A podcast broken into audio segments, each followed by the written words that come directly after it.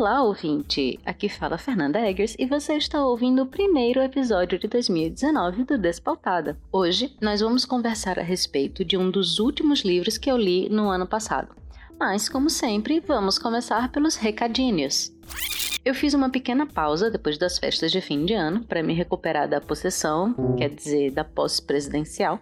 Eu sabia que ia dar ruim, mas não sabia que teria um impacto tão grande no meu emocional. Acho que não tinha preparo suficiente que impedisse essa deprê que se instalou não só por aqui, mas também na vida de tantas outras pessoas. Isso porque nós somos privilegiados. Nós que estamos aqui recolhendo os pedaços para continuar a vida, não fomos espancados, violentados ou assassinados sob autorização velada das figuras que ascenderam à chefia da nação. Não sabemos quanto tempo vai demorar até que os tentáculos do fascismo nos alcancem todos. Então acho que está na hora de colar os caquinhos da alma e se colocar em movimento. Apesar de você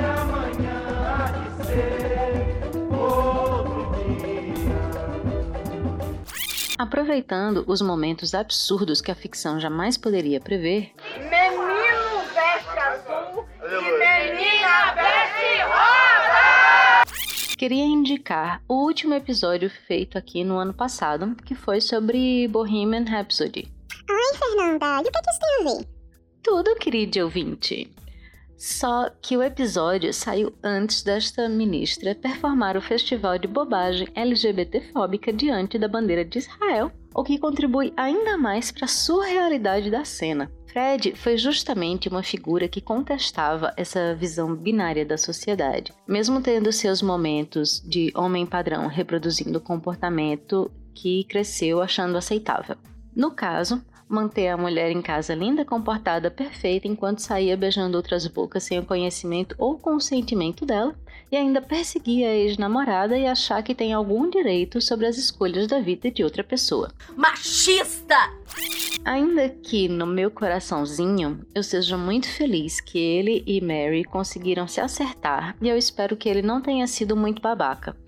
Mercury juntou roupas femininas e extravagantes ao seu figurino, usando as peças como uma forma de se colocar no mundo. Juntou estilos musicais diferentes e fez experimentações improváveis. Amou homens e mulheres e vivenciou diversas coisas de peito aberto, sem se importar se eram de menino, de menina, de gente de bem ou de degenerados. Então veja o filme quando tiver oportunidade, ouça o episódio e de desejo de ano novo, eu espero que a sua vida seja mais Fred Mercury e menos Ministra Damares. E desculpe por te fazer ouvir de novo essa mulher. Eu mesma já não aguento mais e olhe que o ano só começou.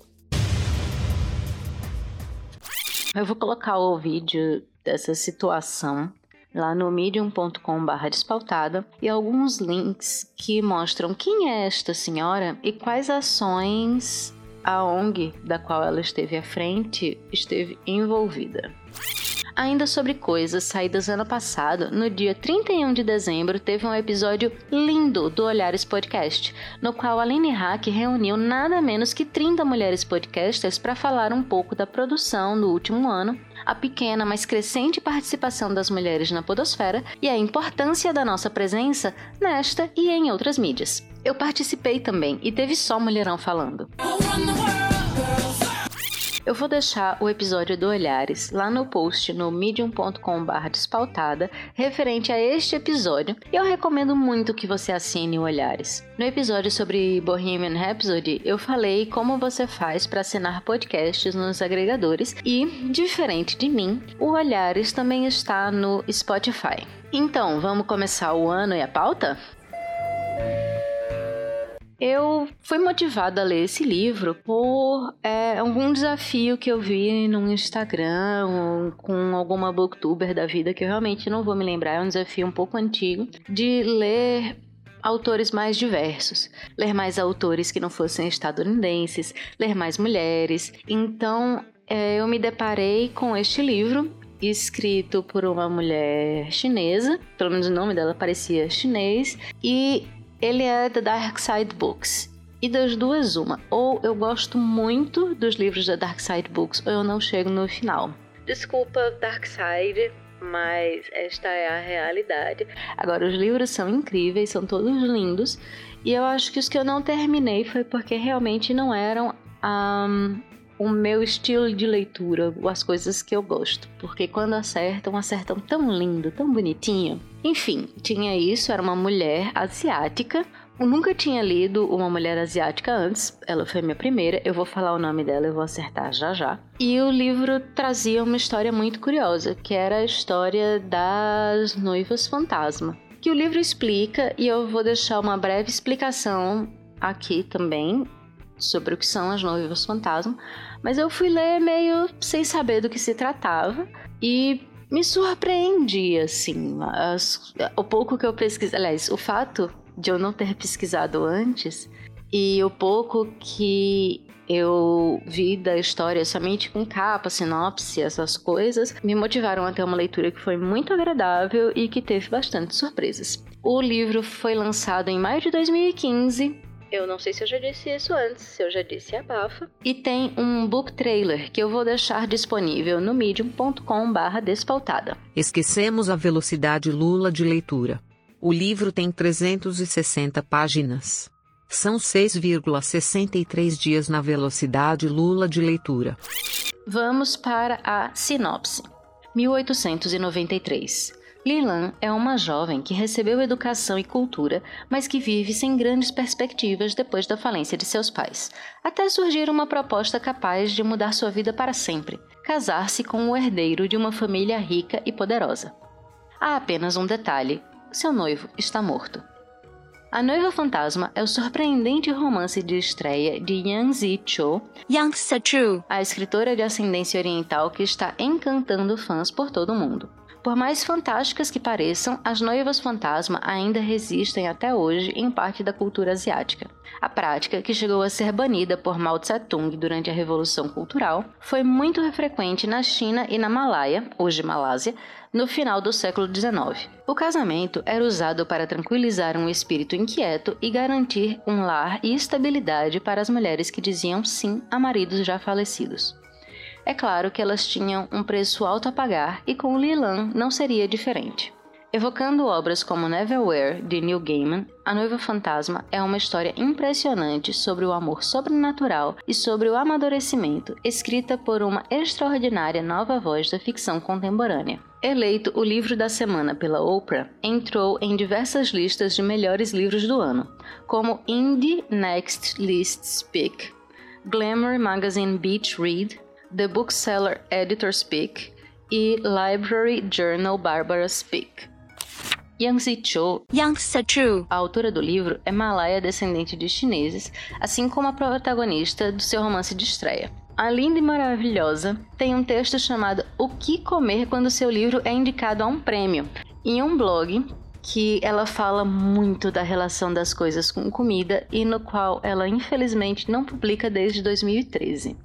Cho viveu em diversos países quando criança e atualmente vive nos Estados Unidos com marido, filho e um diploma da Harvard que ela não usa mais, pois saiu da carreira corporativa para ser uma feliz autora publicada que ganha dinheiro com isso e tanto faz todo o resto. Porque a coisa que ela mais ama na vida é comer e eu a respeito muito por isso. Oh yeah!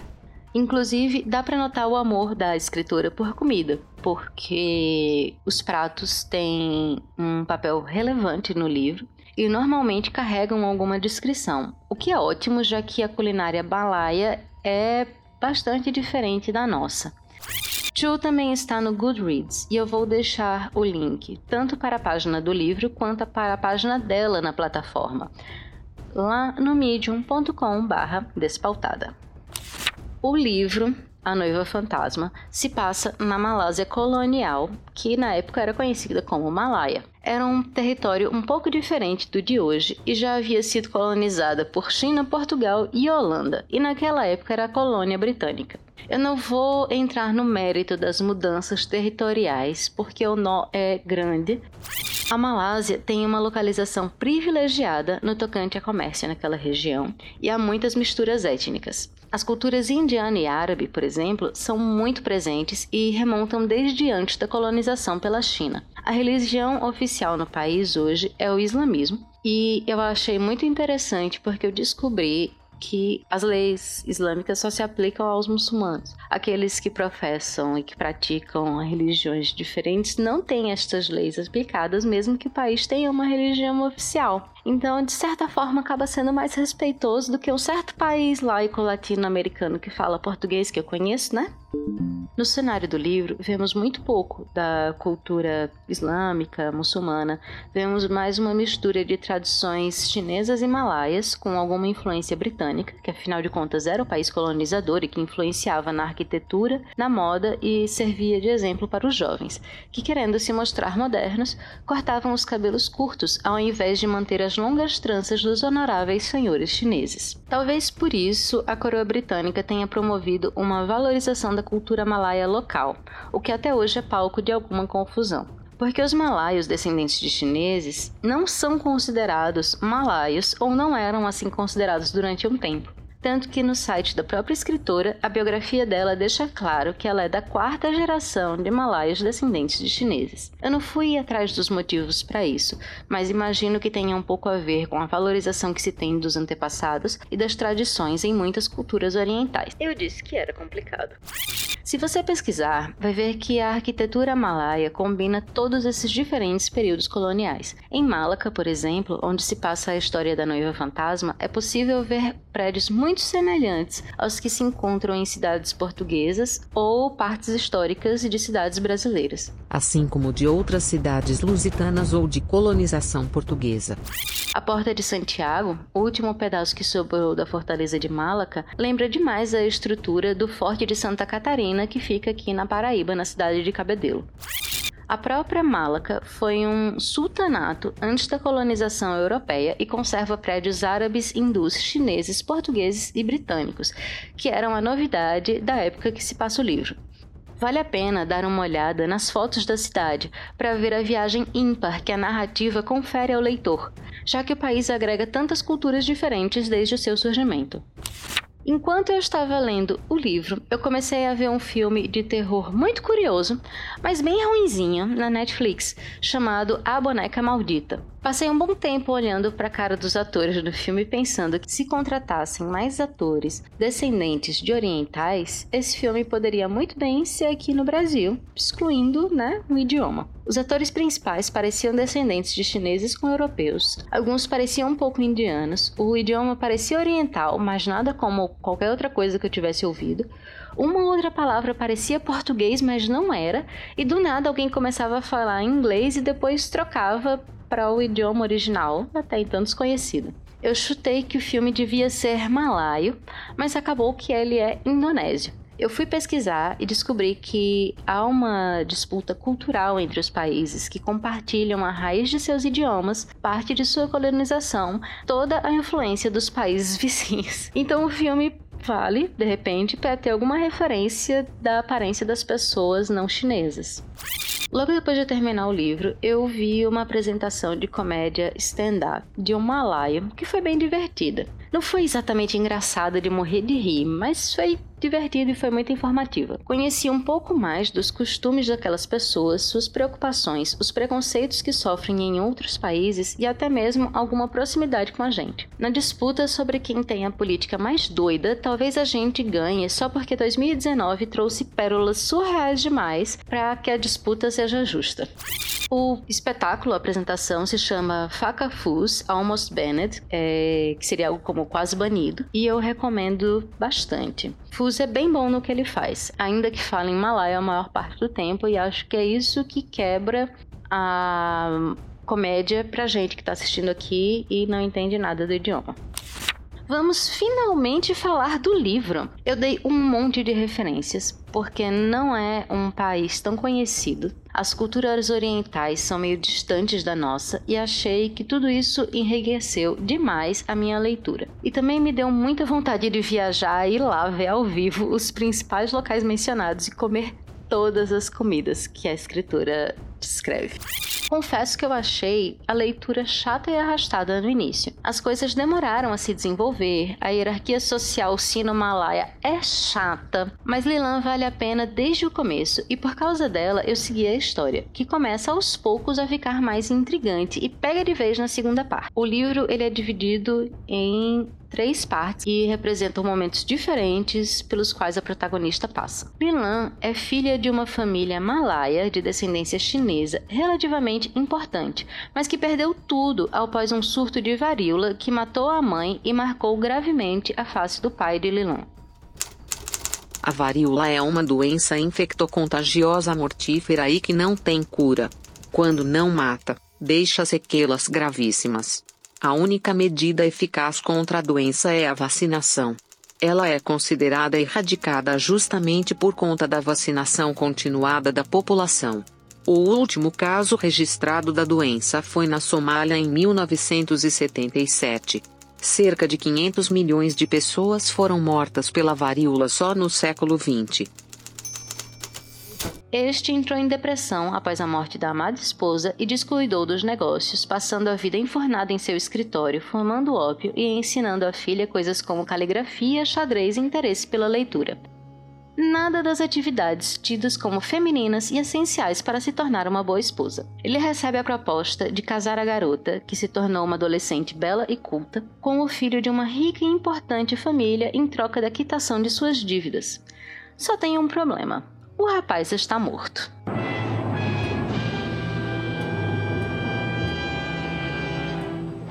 Lilan é convidada a tomar chá e participar de festividades na casa da família Lim, para que conheça a mansão onde vai viver caso aceite a oferta de se tornar uma noiva fantasma.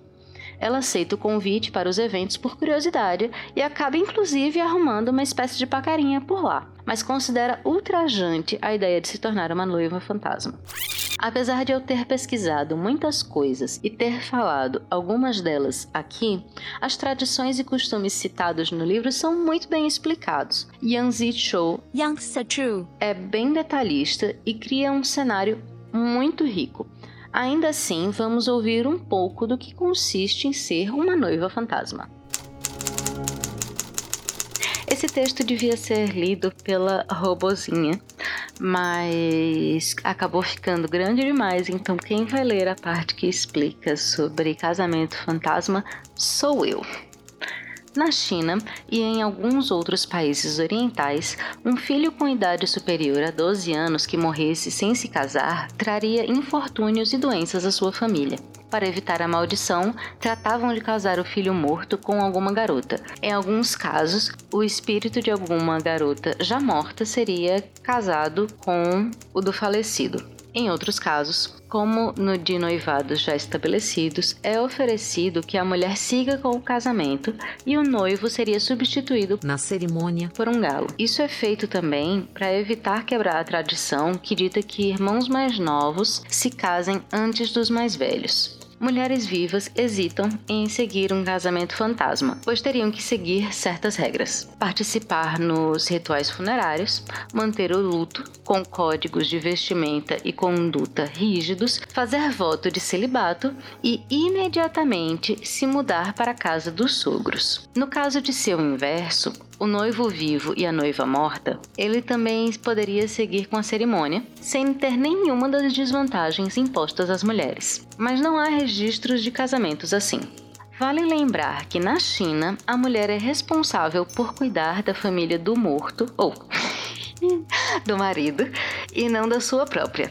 Caso ela morra em idade de se casar, mas solteira, não pode ser reverenciada no altar da própria família, pois é o casamento que iria garantir a afiliação a uma descendência masculina e permitir que o seu espírito fosse reverenciado, e o seu retrato seria colocado no altar da família do marido e não de sua família natal. No caso de famílias ricas, muitas vezes é, eles tentavam comprar uma noiva fantasma para um filho morto quando não tinham mais filhos, porque ela ficaria responsável por cuidar deles, cuidar da casa, já que faria um voto de celibato e não teria filhos, mas seria sustentada por aquela família, é a forma de devolver o favor, digamos assim, né? Porque o seu espírito também teria paz na além-vida. E a partir do momento que o falecido está casado,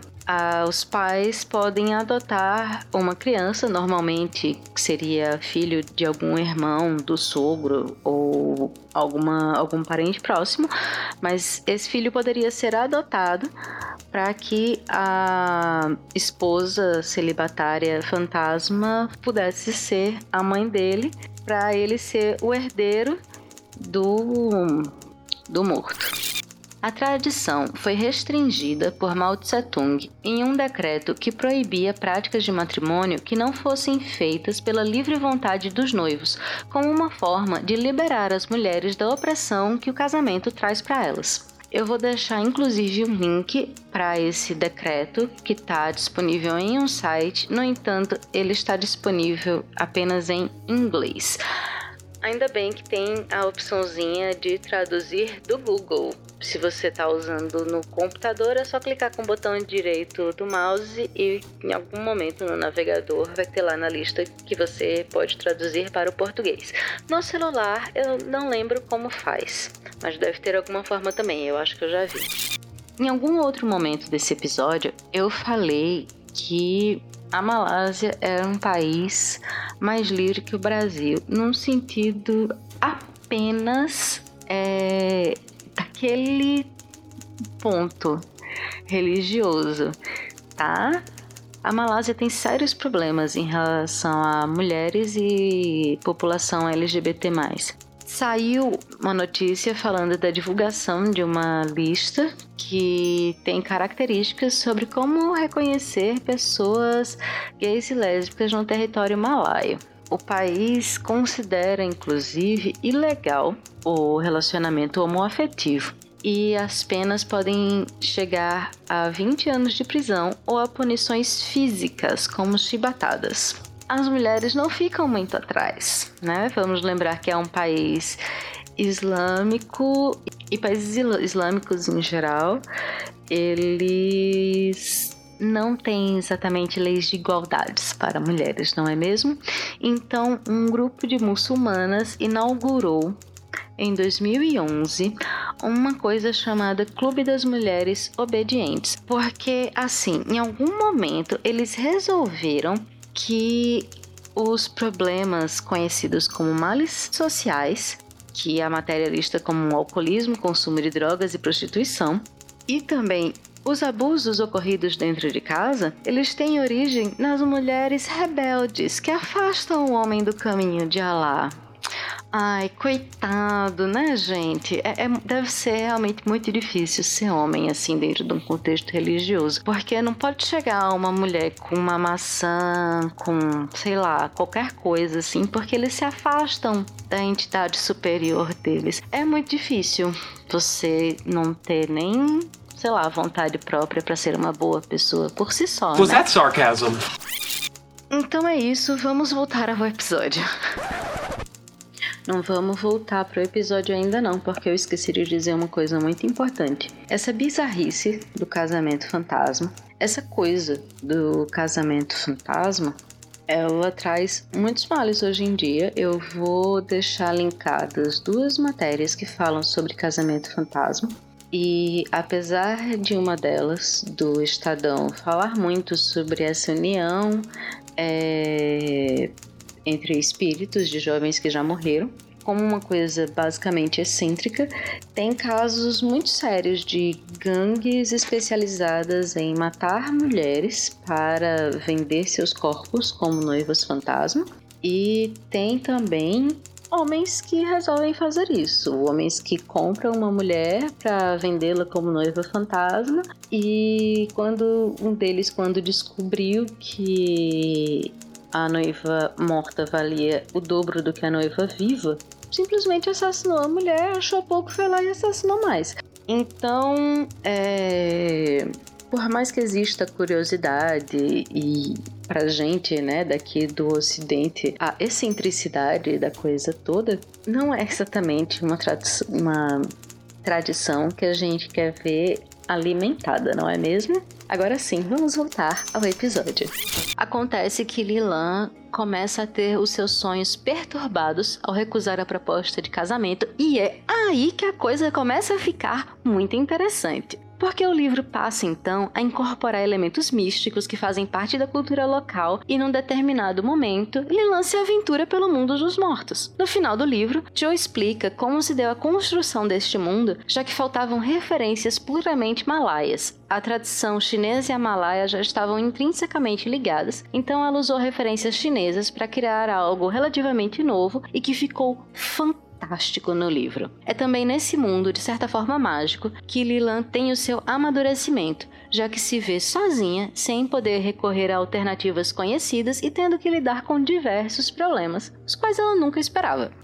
A protagonista se mostra então engenhosa e paciente, analisa as alternativas e os recursos antes de se arriscar e revela sua coragem nos riscos que corre. Então não é uma protagonista tão impulsiva como a gente vê às vezes, principalmente em obras americanas. Inclusive, eu acabei de me lembrar de um anime muito interessante, muito engraçadinho, com altos erros históricos, mas muito interessante, engraçadinho e fofinho, chamado Retalhe, em que os países são personificados. E uma das características dos Estados Unidos é uma impetuosidade. E eu acho que isso reflete bem até a forma como muitos dos seus protagonistas são mostrados e como as primeiras protagonistas mulheres de Young Adult, por exemplo, que eu conheci, eram né, tinham essa coisa de serem impetuosas e impulsivas. O caminho que Lilan faz, ninguém jamais fez antes então ela teria que se arriscar de qualquer forma e o faz movida não só por essa coragem e pela inteligência, mas um pouco pela sua própria inocência e por um pouquinho de intuição. Ao longo da jornada, ela também percebe que pessoas têm suas próprias agendas e que muitas delas nem pensam duas vezes antes de usar os outros para conseguir o que se quer. É também no mundo dos mortos que se tem início uma investigação promovida por Lilan sobre sua própria história, sobre como resolver o seu problema e sobre corrupção no além. Sim, também é algo que eu jamais imaginava, para você ver como os maus hábitos acompanham onde quer que o tal do humano vá, né? Eu recomendo demais a leitura deste livro, superou muito as minhas expectativas e confesso que não leria julgando pelo título e pela capa, porque me pareceu mais um romance adolescente que pouco iria me acrescentar. A protagonista é bastante dona de si, a narrativa apresentou uma cultura nova para mim de forma riquíssima e tem todos esses elementos de investigação, de mistério, misturados com o sobrenatural, que tornam a leitura gostosa e envolvente. Depois que se passa da primeira parte, que é importante, só que não é tão legal quanto o resto. Eu espero que você tenha gostado deste episódio. Eu vou deixar as indicações lá no medium.com/barra despautada. Você pode me encontrar no Twitter e no Instagram como arroba despautada e eu estou muito feliz de estar de volta com o podcast. Vamos ver algumas coisas um pouco diferentes esse ano, se os meus planos mirabolantes darem certo. E nos vemos no próximo. Nos ouvimos no próximo.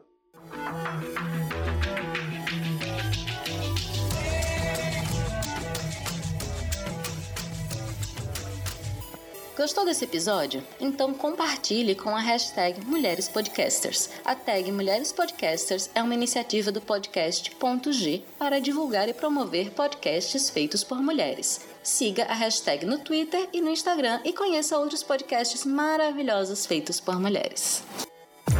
Agora, Tânia, eu agradeço, mas eu vou me embora. Beijo para vocês.